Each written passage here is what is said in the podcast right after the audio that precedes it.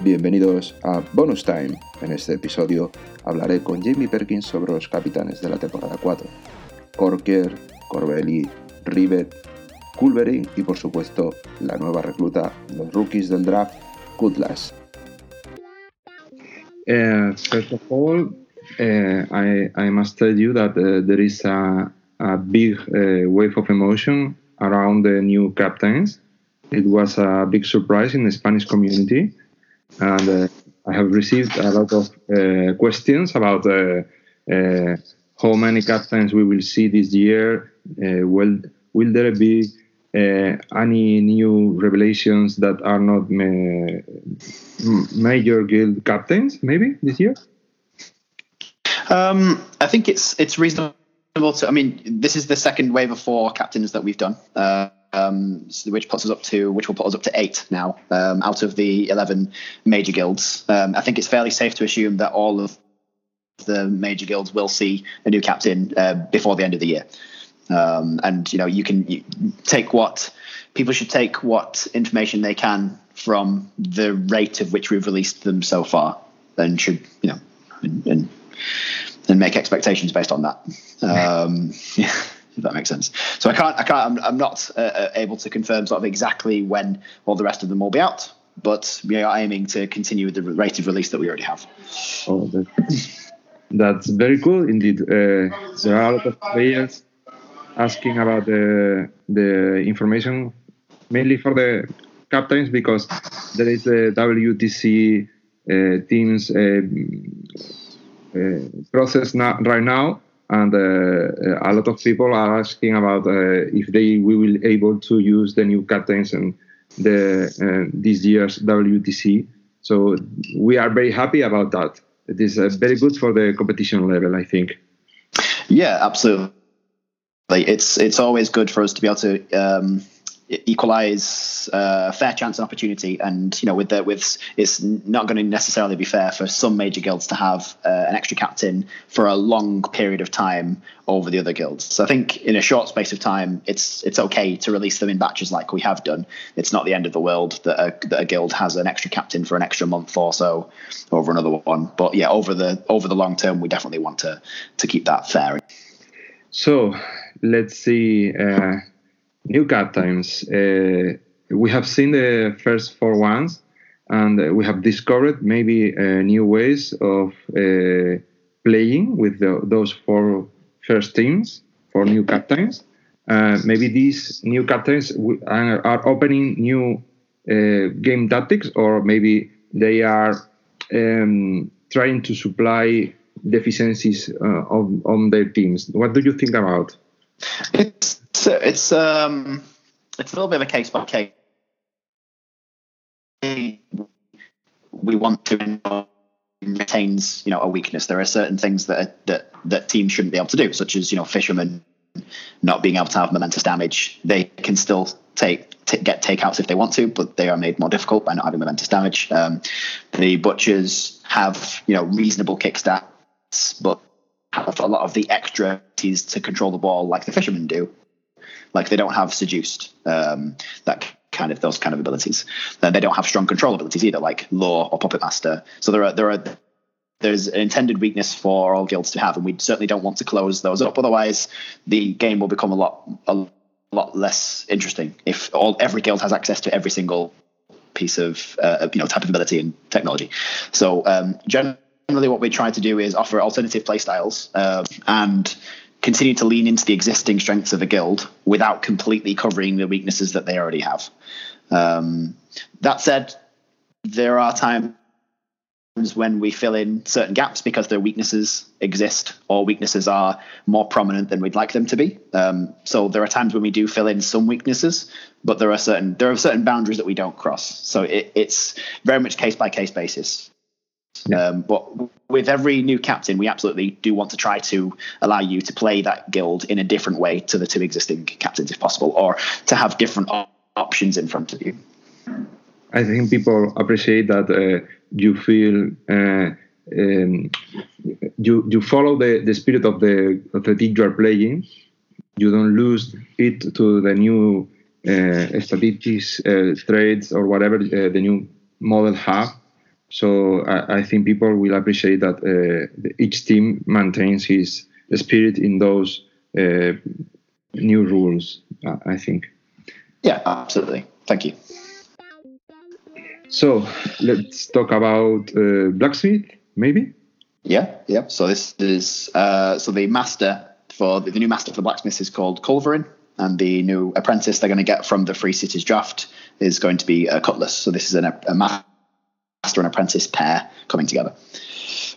Uh, I think uh, most of the attributes, for example, for Culverin are very very standard for the yeah. uh, master standard.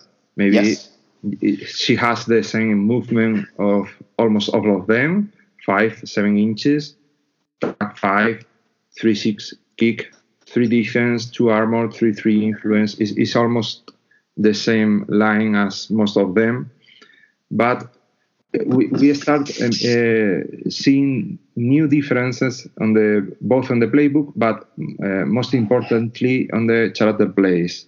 Yes, uh, I think uh, Culverin is going to define a new way of playing with blacksmith. I'm a, a, a big fan of the blacksmith team, and I, I feel that Culverin and uh, Cutlass, both of them, make a, a uh, open a new way of playing because Culverin uh, by herself doesn't add so much uh, new game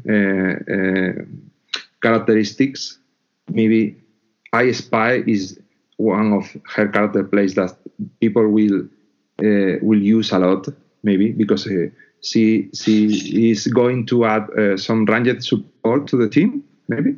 Yeah, yeah, it's it's. Uh, I mean, it's it's effectively a, a, ranged version of singled out. So it gives them it just gives them a couple of different options to use the similar kind of abilities they already have. The main, I guess, the main difference on the front of Culverin's card is the fact the blacksmith apprentice and master need standing near to each other as well. Uh, so unfortunately not only cause one miniature to be static near the goalpost, but possibly two miniatures. So we instead decided that Culver and Cutlass share the responsibility of being goalkeeper for blacksmiths, which is why they both have the model type blacks, uh, um, the model type goalkeeper, and they have a little bit of the ability for goalkeeping between the two of them. Um, yeah, I can hear you fine. Um, so um, the getting the goal allows us to put the uh, to put goal defense onto any any model in the blacksmith team that happens to be near the goal the goal time, and you can kind of turn any model into that goalkeeper for the turn, and it's not specifically to be cutlass. Makes some sense. Yeah, I, I see that uh, Culverin has a 14 millimeter uh, base, medium base, so that uh, that little extra adds uh, some range for something like uh, uh getting that uh, character trait uh, quench some some passive uh, re- regeneration to the team because uh, is mostly a defensive captain, defensive master, as I see.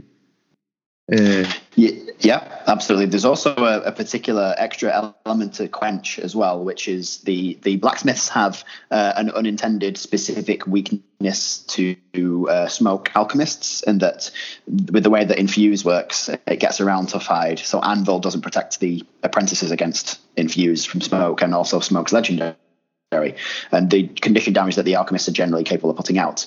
Um, so whilst the apprentices are meant to be, you know, not super easy to to take out, the blacksmith masters are supposed to be able to shield them a little bit from damage with sentinel and reinforced plating.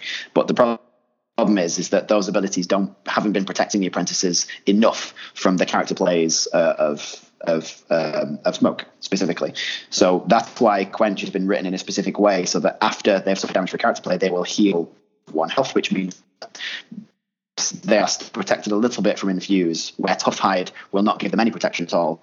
yeah, uh, I, I, like it very much because it adds that a little um, restoration each time the, the, the models receive damage that you don't suffer so much after a few character plays that uh, give a bad position for your team, letting them at half of your health, half health uh, at the end of the turn and with a lot of conditions. So you can, with Culverin, uh, help the entire team recover a little by little, maybe with Quench, maybe with her legendary play, because the legendary play uh, battens out the hatches, uh, lets you remove all conditions in a six inch pulse that uh, I think it's very, very useful, even if she's not the captain.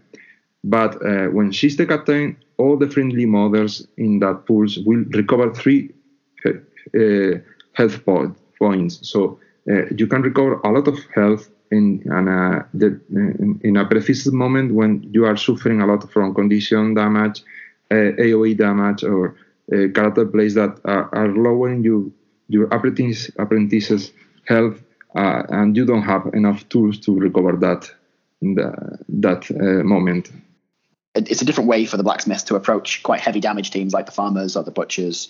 Um, so yeah, just it gives you it gives you the the intention really of the blacksmith guild is that at a player selection level before you even hit the pitch, you're kind of having to you're being able to customize the types of tools that you bring to the pitch. Um, so the the player selection point of a game is more is probably more important for the blacksmith than it is for almost any other team because they have such a great versatility and variety in abilities, particularly when it comes to the legendary plays of the Master Blacksmith, because you then obviously need to pick which one of them to be your captain and which legendary play you decide you need for any given t- um, situation is going to be very important choice. And it's also doubly important. It's doubly important as well to give you multiple options into the same circumstance. So, so you've got a different way of answering these each time. So if you're going to fight into a heavy uh, uh, damage team, you could take Anvil as your master to give you a tough fight for the turn. Alternatively, you could instead take Culverin as your master, uh, as your captain, because instead of just absorbing all the damage through tough hide, you can take the damage and then recover your health with the, with batten down the hatches. So it's it, it, it you can you can you've got different options for playing into this you know the same type of opponent. So you're not just limited to one way of doing things. Yeah, and I think that uh, this way of um, shielding the the apprentices uh, is not uh, opposed to, to Sentinel, for example. So you can mix both together, uh, help the tempo building of the roster a little bit, making your entire team um, much more difficult to, to be beaten by damage and, and let, getting you more time to, to, to prepare for your tactics or your attack or your goal. I think it is going to be very, very interesting playing with Culverin indeed. Yeah, good. I'm, I'm glad. I'm excited that you you happy. Next one is Cutlass, the first uh, drafted rookies rookie we see uh, on on the general uh, release, and uh, I think uh, the first of all the questions my mates uh, have transmitted to me is what does she makes with that uh, big pole and a lantern? Maybe uh, the the render is not uh, the final pose, but but everyone wanted to know if she was going to have two inch melee range. Uh, so yeah, so that so that lantern isn't her isn't her weapon. It's it's more of a, it's more like a I think of it as like a flare. So in terms of the roles that Cutlass and Culverin share together between them from a thematic perspective, think of them as uh, as being a cannon crew. So Culverin is effectively going to be the officer in charge, declaring when to fire. She's got the spyglass because she has I spy. She's looking, she's picking the targets um, and determining the range to the attack. Cutlass is effectively taking the role of the loader and also kind of the spotter of the targets, I guess, at times, uh, where she is she's having a target called out for her by Culverin and she can kind of like throw she'll be able to sort of throw that flare in its direction and then you're imagining a cannon sort of off field firing in the direction of wherever she's thrown that flare if that makes some kind of sense. That's the kind of thematic image that we're going for. So it's not necessarily a melee weapon for herself because as you kind of point out she has a one inch melee zone but it's all meant to do with this yeah, how I, her character play is working, and, and this idea of there being a cannon somewhere or somewhere off camera, somewhere off the field that is firing shells onto the pitch. I think that that opens uh, a lot of uh, modeling options for the gold token. Maybe a cannon. Yeah. With absolutely. a monkey above it. Yeah, yeah, absolutely. I would fully encourage people to do this. Yes. Talking about the Cutlass uh, attributes, uh, I think uh, it is more or less the same as most of the apprentices, maybe. Uh, she has a, a, a, above the the the standard movement, six inches, eight inches. So I think uh, she's going to be uh, more flexible at the movement than another uh, apprentices that uh, we are using right now. Uh, the the point I see that it's very interesting because uh, she has only a maximum of three influence. It is uh, the same as um, Bolt, I think. So we we must say that Cutlass she is not going to be able to have four influence, but she has a lot of tools that I think are, are very very interesting to see in action because the, the, there is so much interaction with with uh, that uh, maybe the, the the way I, I saw both of them is I, I see both of them is like a single character with dual acti- with two activations. Uh, maybe you can correct me, but I, I, uh, that's the way I see them. Right. Yeah, well, uh, apprentice and master blacksmiths are kind of a bit different to how models interact in most guilds because they are specifically meant tied together to benefit from being close to each other and operating together, kind of as you're pointing out, they operate off almost as two sides of the same coin. Um, when it comes to, I'll come back to your first point about her only having a 1 3 influence stat. If you'll notice, that is the same as you pointed out for Bolt, but also that's the same as Sledge as well. They All three of these miniatures have, uh, these models have a 1 3 influence stat, and that's because all three of them also have the tutelage uh, character trait. Yeah. And that's because we want them to have quite a big reliance upon the strength of their character plays. Um, whereas for Bolt, that's obviously for Shumarang and for Sledge, we want him to be using Pile Driver quite a lot to increase his melee attacks. With with Culverin, it's we want her to really focus on these two cannon uh, broads, you know, cannon uh, firing related character plays that she's got in the form of broadside and chain shot. Um, and the fact that both of those character plays can do uh, can do really a tremendous amount of work for only costing for only the cost of two influence or for cutlass you know she can get one for free and then spend two influence to do another one they have a, huge amount of impact um, for for something i mean in in most other cases they will probably be costed higher than two uh, but in the case of cutlass we were experimenting with something a little bit different here in the way that if you read those both those character plays, they are the range for them is measured from Culverin. So you're kind of paying a bit of a tax there in that if you activate Cutlass whilst Culverin is not on the pit for any reason, say Cutlass because Culverin has been taken out, then Cutlass can't use her character plays at all because she can't measure them from herself. Um, so in this way, that's a bit of a that's a bit of a, a, a drawback for Cutlass and Culverin. But the benefit she gets in return is that when she does get to use her character plays, they do a tremendous amount more work than you would normally get from a cost two character play. In that Broadside puts down effectively two Blast Earth templates that you that will do two damage each, and they will both cause rough ground. And Chain Shot does three damage on the knockdown condition, which is is the level of a captain. That's the level of uh, work that you get out of Deadbolt on Ballista, which is a captain level ability. So she gets some very, very powerful character plays. And you're quite correct. She can't really do a lot with just conventional influence. She can do a reasonable amount of work, but nothing special. But her character plays are where she really shines and will have a huge impact.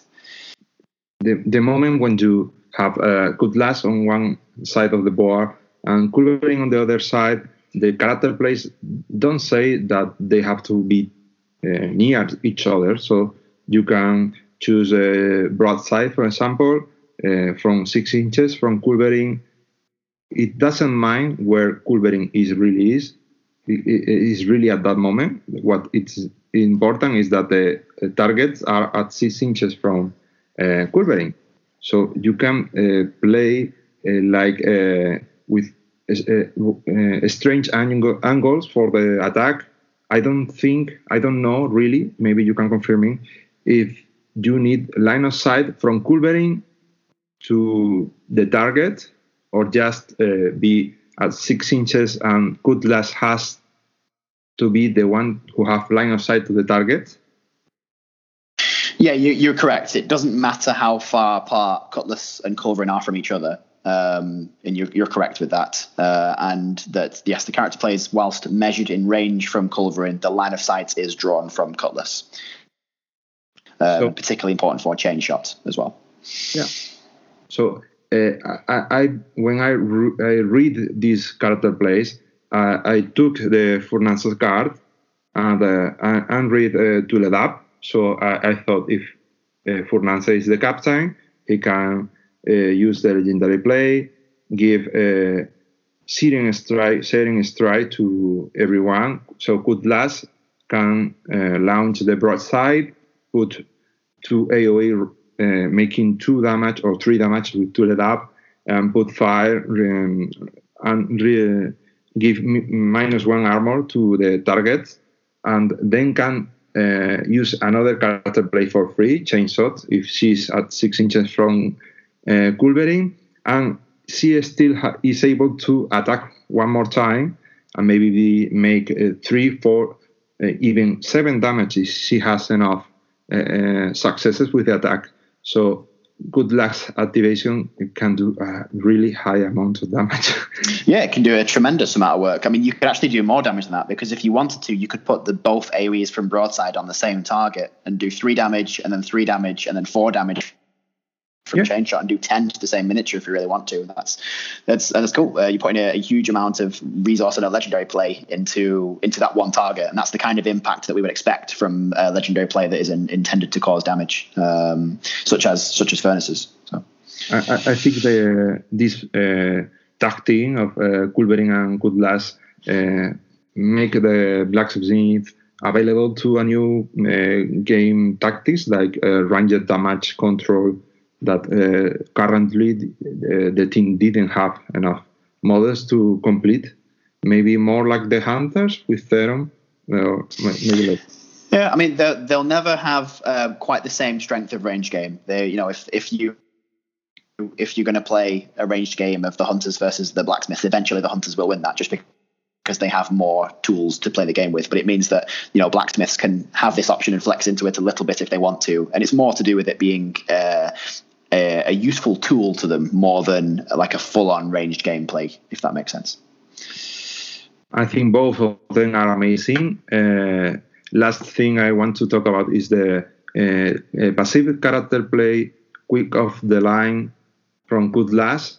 She can uh, dodge two inches whenever uh, some enemy model declares a shot.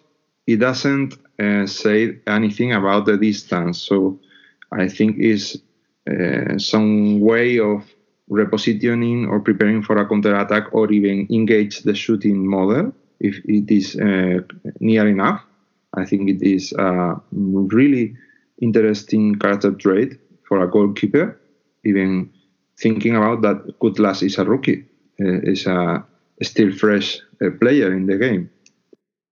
Yeah, yeah. Uh, I mean, it's that we we're always looking for different ways in which we can represent how goalkeepers work because we actually don't have that many goalkeepers in the game. Um, and you know, we've we started off with more conventional static goalkeepers like um, Tenderizer and Compound, and eventually moved on to some of the more dynamic goalkeepers. More recently, with players like Skulk, who will operate a lot further away from his goal. Uh, than some of the earlier goalkeepers, and we certainly want to follow that train of thought with our future goalkeepers, and that we want them to be a bit more dynamic rather than static. Um, and um, that's certainly the case for Culverin here, uh, sorry, Cutlass here, and that, that's yeah, she she as you say, she can dodge in the way of a shot to be an intervening model, to reduce dice. Um, the other thing you can do as well is if you happen to have uh, a big base model like um, Faris, for instance, who is already partially obscuring the shot, you could actually use this to move Cutlass into base to base contact with Faris, and you can therefore increase the difficulty of the shot from 4 plus to 5 plus if you can completely block off the line of sight. There's a lot of interesting things you can do with it. And as you quite rightly point out as well, if you want to, you don't have to use it for being a goalkeeper. You could use it to prepare for a counter attack or something um, instead. Um, and use it quite offensively. Uh, so yeah, it gives you a lot of versatility. I'm I'm very eager to to know about the rest of the draft rookie models, as much of the players are. So I think the first iteration of the of Cutlass is going to to start uh, to start a new um, a new age of new models that uh, most people are going to enjoy a lot. So uh, uh I'm very happy with it. Thank you. That's very kind of you to say. Let's talk about the big man, Corker. He's definitely assists with the, the melee damage of the of the brewers, as you say, but he's also uh, there to help them with their influence and momentum efficiency um, in kind of a similar vein to Veteran Boar, actually, that he assists with the Butcher's um, efficiency but uh, the way in which Veteran Boar does it is specifically with Berserk and making attacks in free charges. It's a bit different for Corker because he is coming with um, with with his beer tokens, which are a lot more flexible. So just to just to point something else out as well, because I know that I, there was a card missing from the cards that I sent you, which is you should have also I should have also sent you an additional card for the Brewers Guild card because with Corker, they will be gaining a new guild rule, which will be the beer tokens, which were previously seen on Pint Pot. They the beer tokens will instead become a guild rule that is applicable to all of the brewers, um, you know, guild wide, and that allows us to do things like we've done with heroic play free bar, uh, which is they're all friendly uh, non-mascot guild models within the pulse will gain a beer token. So um, what this allows them to do is to is to stack up beer tokens over a number of turns. Now, the the as a guild rule, we've put a limit of the number of beer tokens that each model can do, because otherwise you could kind of stack them up turn after turn after turn after turn, and then just have tons and tons of influence, which wouldn't be which wouldn't be okay. So we've put a maximum cap of two per model for beer tokens. Um, this is obviously different for Pint Pot, who will keep his current limit of six. Um, but every other brewer will have a limitation of two beer tokens, and they're used for the same things as they are on Pint Pot, which is they can be spent to make an attack without spending influence, or they can be spent to use a heroic play without spending momentum, or a character play without spending influence either. So they can be used for quite a lot of different things, um, and they and therefore looking to to to you know. Be, benefit the the as I say the efficiency of the brewers in this way. You can we will probably most often use them for heroic plays and making extra attacks, but you could could also spend them to use you know character plays on Corker himself, like using Iron Fist, for instance, um, without spending your your influence on the those for making the attacks themselves. Um, or if you're not, you know, if you're playing Corker with uh, Stave, for instance, you don't necessarily have Esther's uh, um, Aria Aura to get that free barrel up, or you, um, with heroics. Instead, you could give beginning Stave these beer tokens to use his heroic play for free, get free barrel lobs, and it's just incredibly useful um, for the efficiency of the brewers um, across the whole team. It's going to be very interesting to see what they do with it, and that's and I'm expecting the the Brewers to have. I'm, I'm looking forward to what reaction Brewers players have to, particularly to the influence on Corker because he starts very low. Two full influence stats is incredibly low for a captain, but then you've got to remember that he's bringing all these beer tokens to the to the pitch as well. So it's actually possible for the Brewers to they will start with a lower influence amount than most of the teams, but with the beer tokens they can actually flex incredibly high. If you get all 10 beer tokens out, that's like 10 extra influence or more, depending on the cost of the character plays that you're choosing to use, and have an incredible amount of actions in a given turn. And then, you know, you've got to build them up again by using free bar and making sure that your brewer players are close enough to Corker to benefit from that. Um, so, you know, I'm really excited I, I, to see I, what the reaction is that the brewer players have. I'm sorry. I, I think the, the amount of flexibility that the Brewers team gain with Corker is uh, is not uh, easy to see at first time. So when you see that the first turn you have uh, even four less influence than the other team, but at the second turn you have uh, up to eight uh, hidden influence or uh, momentum in, in the form of uh, uh, tokens or beer tokens. So you can use them any way, any way you want. So it, it gives you up to six attack to decimate or whatever you want uh, anytime. So it, it's incredible. I, I, think Corker is going to be uh, one of the main captains for the Brewers for a long time. uh, not only uh, because of the free bar heroic, uh, but also about uh, the, the, the character plays. I think they are both very balanced in, in, the terms that the, Iron Fist gives him plus one damage, so he can uh, make up to five momentous damage. It's not so high as any other character, but uh, you you can have up to six or even more attacks with the same character with the Iron Fist on. So I think it go, it's going to be uh, very interesting. And uh, the other character play that make me crazy uh, when thinking about it is Whiskey Chaser. Uh, I think it is uh, so crazy, uh, giving uh, a new knockdown result to any uh, successful attack to any guild model even the mascot for free, almost for free. One influence. It is uh, uh, another tactic that can help you um, change uh, whatever you want to do. It's so easy to tackle and knock down with uh, the the um, the strikers with Friday with Spigot.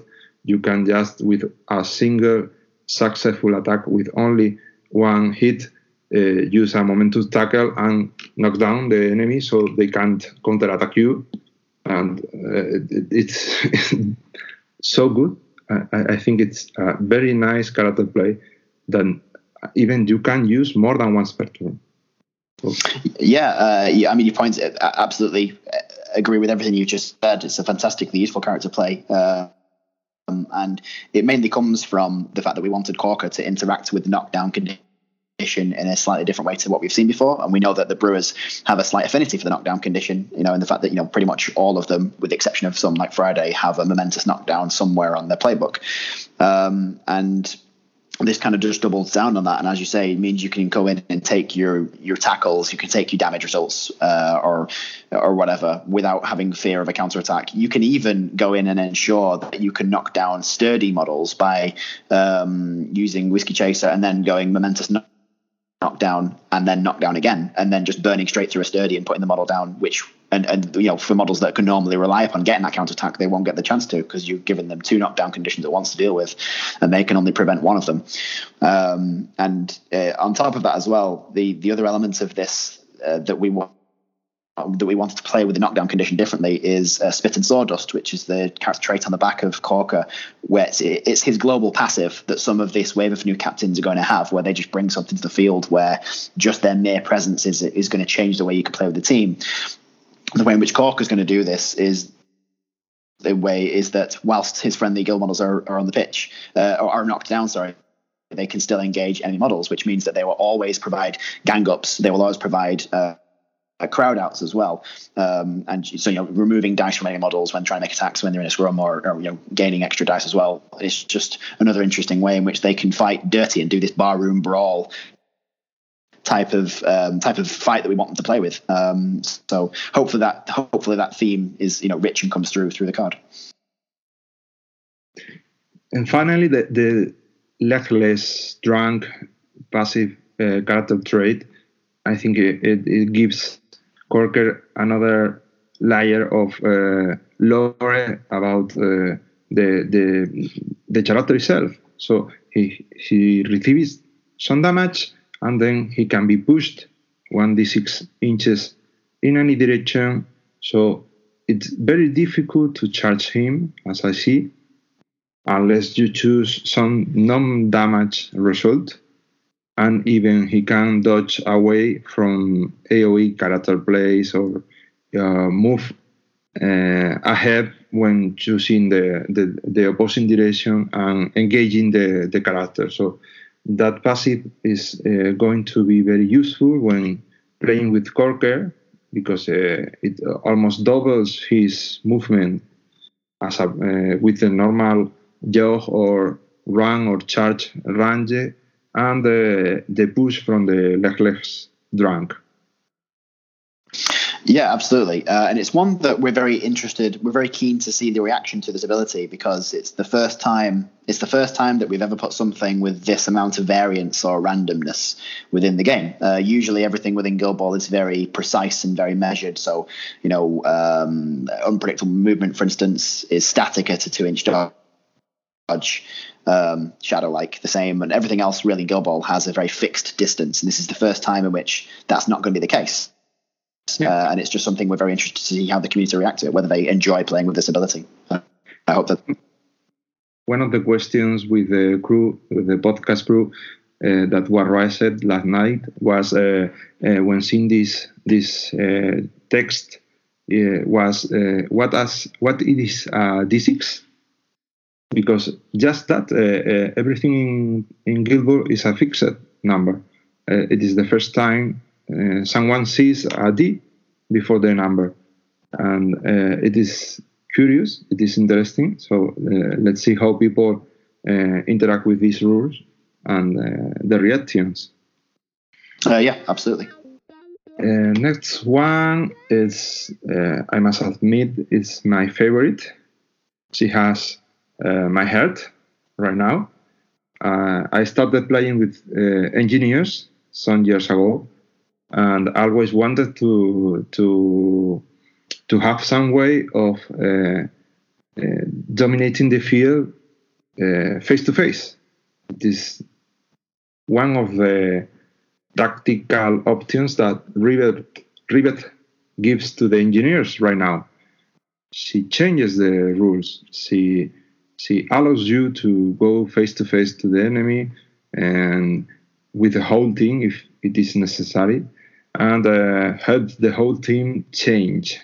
The, one of the things that uh, engineers, captains uh, do very very well is uh, interacting with the entire team, uh, giving them, them a lot of uh, tools to improve. And this way, Rivet is, I think it's it's it's going to be one of the most useful captains for the engineers. Uh, correct me if I'm wrong. Um, I mean, no, you, are definitely not wrong. It's just uh, so this is this is definitely when you were talking about to me earlier about covering up weaknesses, and I said that it was a case by case basis. This is definitely one of the standout cases here, in that she uh, probably more than any of the other captains that we've seen so far comes in and adds a really new aspect to the team's play style. Because, as you say, the engineers already have an incredibly strong play style when it comes to range control and to controlling the ball defensively and scoring goals and just moving the ball around with a really, really incredibly uh, accurate kick stats. And Rivet. Uh, um, is bringing to the team a much stronger capacity to stand and fight, which just wasn't really there previously. There's a, there's a little bit. You can fight a little bit with the other two captains uh, with deletion on on pin vice and the fact that Ballista can shoot people if he wants to before going into melee with them, and he has a, an okay playbook for causing damage. They can fight a little bit. But Rivet is the first time that you can really gear a whole engineers team towards being able to stand there and and, and fight toe to toe with the opponent, um, and do so in a very engineersy type way as well. They're not just coming over the top with all of the damage buffs in the world that the butchers have. It's um, it's really cool that Rivet is kind of making the engineers fight with the tools that they already had available to them. Um, if that makes some sense, with the way that elbow grease, uh, both elbow grease and follow my lead work. Um, yeah, I, I, think that Rivet, uh, the first things, the first thing that uh, makes to the team is that is that uh, allows you to. Uh, uh, to have an incredible amount of momentum because elbow grease Uh, makes uh, Colossus uh, have all of the uh, playbook results be momentous, even with momentum 4 damage on the 5 column. Locus also has a lot of momentum damage right now with elbow grease. Uh, and it is not once per turn, so you can choose uh, whatever, uh, whichever you want, Salvo, for example, makes all the entire playbook uh, momentous. So Salvo can make four single attacks, uh, all of them with momentum, uh, use the locked and load heroic play, and use another character play, and generate a lot of damage and momentum and dodge uh, 10 inches in a single activation with Salvo. And uh, it is incredible. I, I, I can't decide which character will be uh, using this this roster because uh, almost all of them, even mainspring, makes me happy when thinking about the elbow grease because even you can give him uh, give the mainspring the elbow grease and tool it up and charge for free, make three more attacks, generate uh, eight momentum in a single activation. Uh, I have no words about it.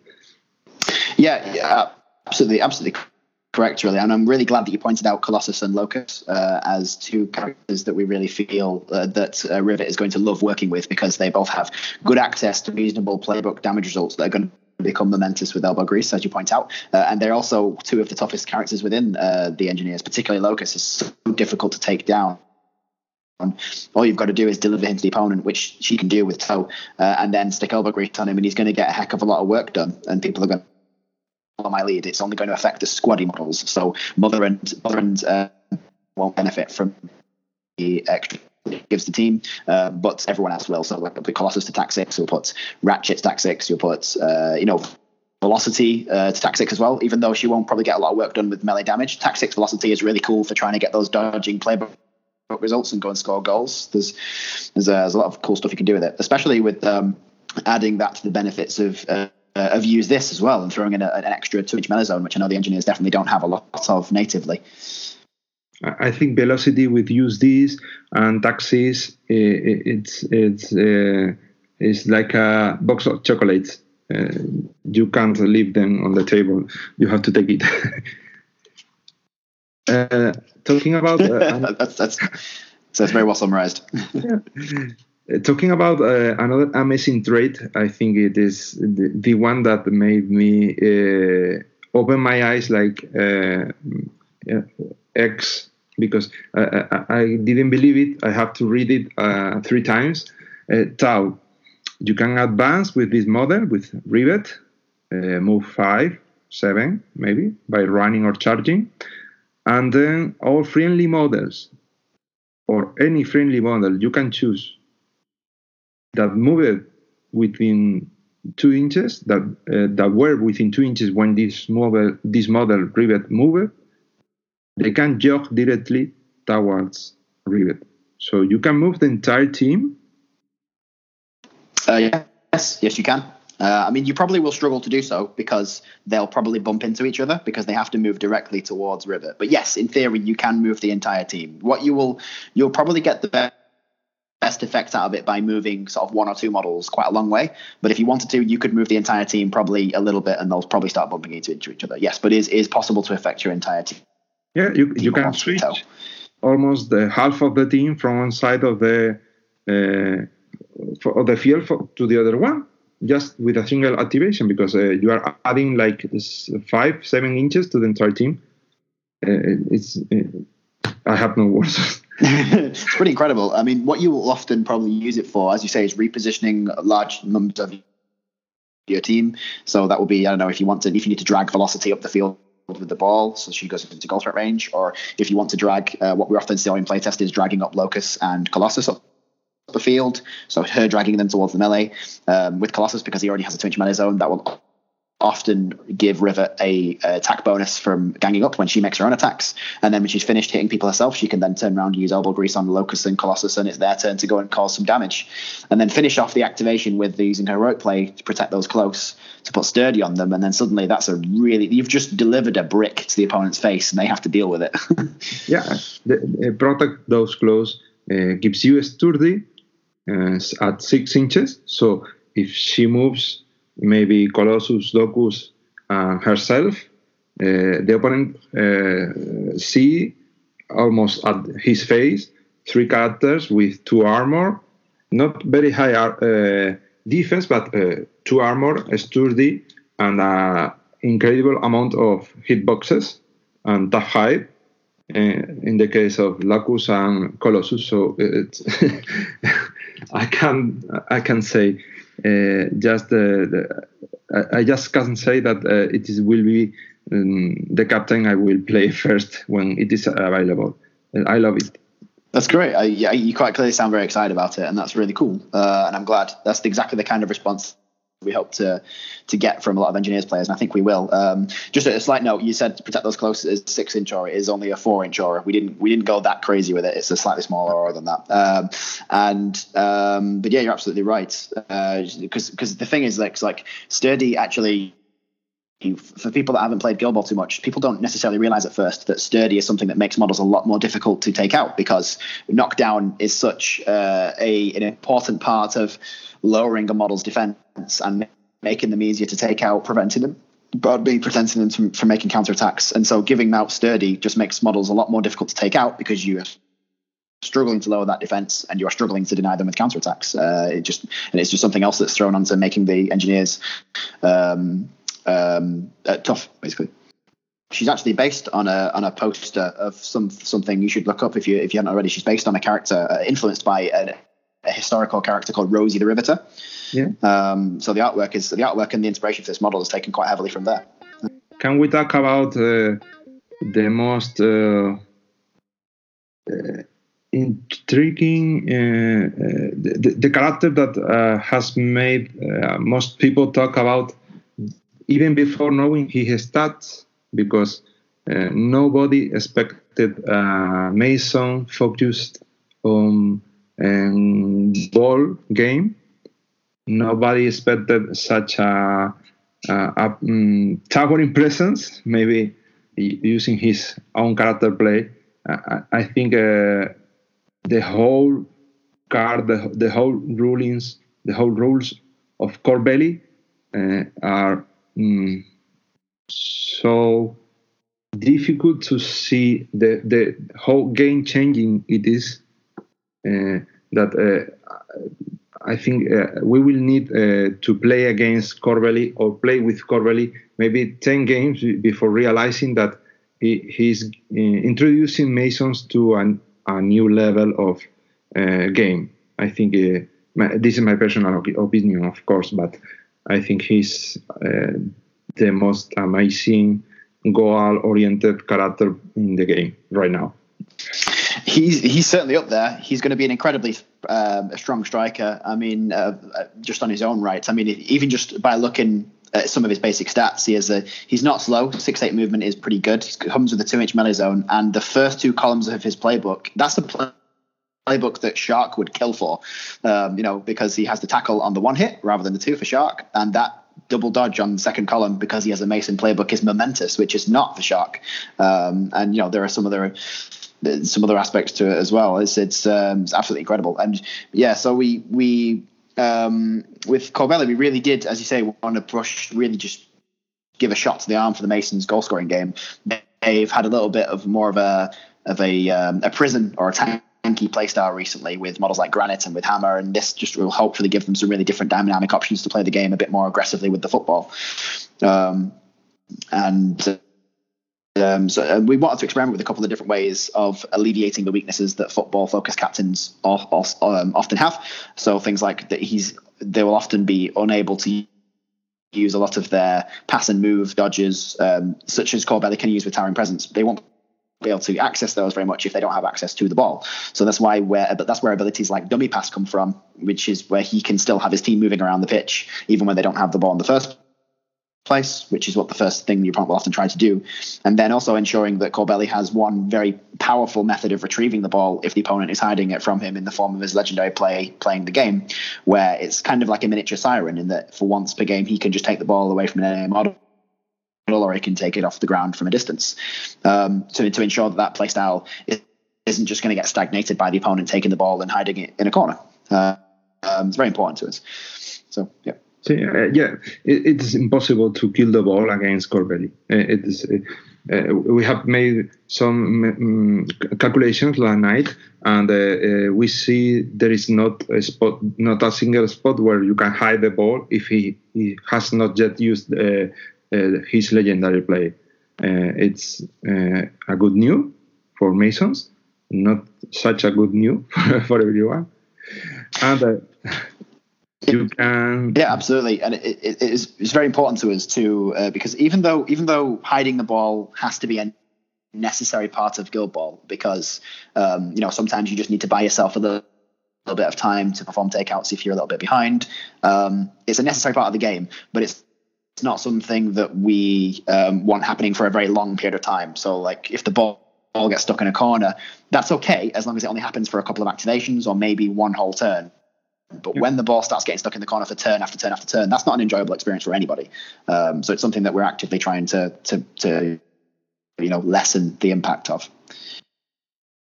Uh, I have to to take note of two things that uh, are the the the kick attribute from Corbelli is the first character to have five kick dice at eight inches uh, that uh, will rise to six nine with uh, mallet at, near him. So it's incredible. Six dice at nine inches uh, is uh, almost uh, guaranteed a goal or a snapshot. But uh, the, the, the trade, the, the, the text that uh, makes me very happy. Uh, I also started playing with Masons after Engineers. And uh, the, the, the, the character trait, making space, I think it is uh, the most fun character trait I have seen related to uh, anything about the ball. So you can declare a pass and choose any other gear model and make a four inch dodge with him. It doesn't matter where it is, it doesn't matter if he is going to be the receiver or the passing. Uh, you choose another friendly uh, guild model and he dodges. It's you yeah. can rep- you can reposition marbles, uh, granite, uh, brick, uh, mallet, uh, wh- whoever you want can be repositioned and, and dodge for inches for free every turn, every pass. it's I, I, I don't know how to counter this with uh, take the ball off him if you can. Uh, and you know, uh, but remember as well that like even though there is, and I don't want to undersell it, you're absolutely right. There is an incredible amount of potential for moving team around. Um, whether that's moving somebody into a position to make a snapshot or moving someone across the other side of the table to free up you know a counter charge model like marbles like you were saying there's an incredible amount of versatility from it but remember as well that it's it's related specifically to passing the ball um, and it's actually like goals in Guild Ball are kind of weird sometimes in that teams that want to score goals when they've decided they need to score a goal will not hold on to the ball very long. They will find the quickest and shortest route to scoring a goal that they possibly can. And they will, if they can score it in one activation, they will. Uh, the more activations it takes to goal scoring team to score a goal, that constitutes a risk for them, and they will try to cut that down as much as possible. So this should hopefully form an interesting different choice for Corbelli, where he will often have a goal score, uh, you know, a goal scoring opportunity on the table, um, but that will often come by him just making a sprint and making a shot himself. Um, whereas we're encouraging the Mason player to want to hold onto the ball a little bit longer sometimes to do some more pass and move around to position other elements of their team. And this this should hopefully form an either or choice for them where they're perhaps waiting an extra activation or two to score a goal than they would have done previously, which is a little bit riskier for them because that gives the opponent hopefully a bit more opportunity to come and take the ball from them, and it should make for some very interesting choices uh, all around, if that makes any sense. Hopefully, it's uh, it's because it, but it's mainly mainly that we're reliant upon the fact that in Guild Ball, like as I said before, goal scoring teams are they're trying to score goals like very very quickly um, with with you know as little option to react as possible for the opposing team. So this gives the Masons a, a an alternative choice to not do that. I, ho- I really hope that Corbelli, Corbelli adds a, a more new Masons player to the meta. I, think the the, the team uh, needed a little impulse from season four, and uh, most of the um, all Masons players, at least in Madrid, are going to play a game. Uh, and a lot of new players we are going to start playing with Masons just because of Corbelli. So it's an amazing design. Uh, I must admit that uh, I, I, have to remove the hat and, and say congrats because uh, a single car uh, gives so much emotion to the game uh, that uh, it is it is a new opportunity to to try new things and new gameplays, game tactics.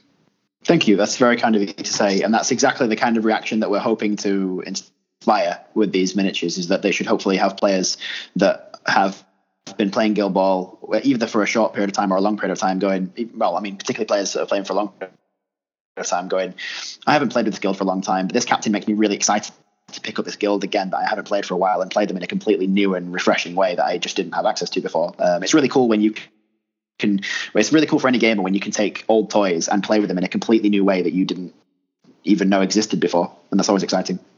Yeah. Uh, i think we have reviewed the new models. Uh, thank you so much jamie. I'm very honored by this chance. I think uh, spanish players will we will very uh, grateful with you for offering this opportunity to the podcast because the podcast uh, uh, is uh, exists thanks to the meta to the players. Um, we will make all that is possible from us to to share this information and new hopes for the game. So uh, the only thing I have uh, written to ask to you and your mates as, at the Steamforge is that uh, we will see any one of you visiting us in Madrid on the national championship in May, maybe? You are invited, you know. It's uh, unfortunately May is quite a busy month for us, so prob- probably not this year, but you will see us at the. I think you're sending some teams to the WTC. We will be sending. We're sending another team of staff to the WTC uh, again this year, so hopefully we can see some of you there. I'm sure uh, we will send at least two teams to the WTC. We are hoping for a third team, and uh, after last year experience, uh, uh, most of the people that wanted to enter the uh, competitive uh, circuit were were very very excited to to try the WTC. So it is another amazing experience that I recommend to anyone, and we hope to meet you there and have a great time. So thank you very much, Jamie. Uh, thank you. It's been a pleasure to be here. Pleasure to speak to you.